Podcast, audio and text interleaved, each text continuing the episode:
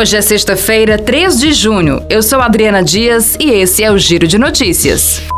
A Petrobras anunciou nesta quinta-feira a alta de 11% no querosene de aviação em relação aos preços praticados em maio.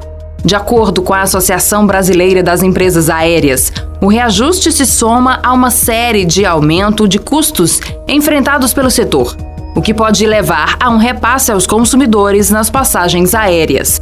O levantamento realizado pela agência calcula que o querosene de aviação já acumula alta de 64% em 2022.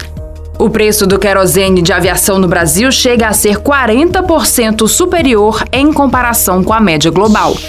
O Senado Federal aprovou nesta quinta-feira a proposta de emenda à Constituição para dar segurança jurídica ao aumento do piso salarial da enfermagem. Os senadores votaram em unanimidade nos dois turnos, a PEC 11 de 2022 é de autoria da senadora Elisiane Gama e insere na Constituição a lei federal que institui o piso nacional de salário da categoria. A ideia é evitar que ele seja contestado na Justiça por vício de iniciativa. Agora, a proposta vai para a Câmara dos Deputados. O projeto de lei que prevê o piso para enfermeiros em R$ 4.750 já foi aprovado nas duas casas do Congresso.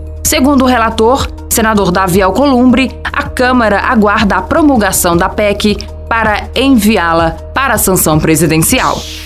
Micro e pequenas empresas, incluindo os MEI, os microempreendedores individuais, têm até esta sexta-feira para aderirem ao HELP, o programa de reescalonamento do pagamento de débitos no âmbito do Simples Nacional.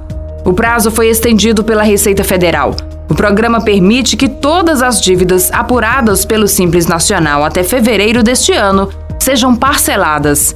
Para aderir à iniciativa, é preciso acessar o ECAC no site da Receita Federal ou no portal do Simples Nacional na internet. Também é possível aderir ao HELP pelo site Regularize.